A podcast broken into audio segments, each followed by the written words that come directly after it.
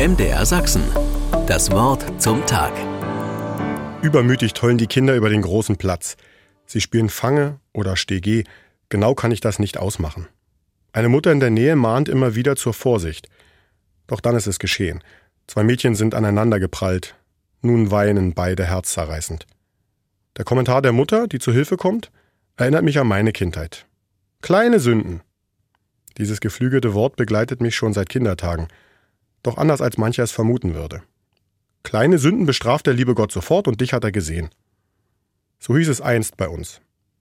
Ein bisschen Schadenfreude schwingt im Original unterschwellig mit.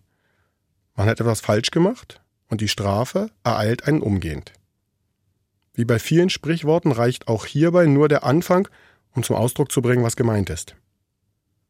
Ich weiß nicht mehr wann und wieso, aber in meiner Familie änderte sich die Bedeutung der Abkürzung und später sogar der Wortlaut. Bei uns hieß es irgendwann immer nur noch kleine Dinge. Anders als im Original kam es immer dann zum Ausdruck, wenn wir etwas Kleines, unerwartet Schönes sahen. Das Konzept eines strafenden Gottes, der selbst den kleinsten Übermut sofort mit Schmerzen ahndet, wollte nicht so recht zu dem Gott passen, den mir die Katechetin in der Christenlehre und mein Pfarrer in Gottesdiensten vorgestellt hatten.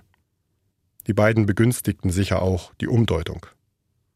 Was dieses Wort in unserer Familie bedeutete, sehe ich gerade auf dem großen Platz. Die Mutter beugt sich zu beiden Kindern, streicht über die Köpfe, pustet auf die schmerzenden Stellen.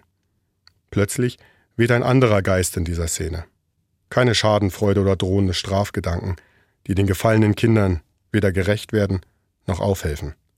Ich will euch trösten, wie einen seine Mutter tröstet, sagt der mir bekannte Gott zu uns. Und ein Beter fasst sein Vertrauen in diesen Gott in die Worte, wie ein Vater sich über Kinder erbarmt, so erbarmt sich der Herr über die, die ihn fürchten.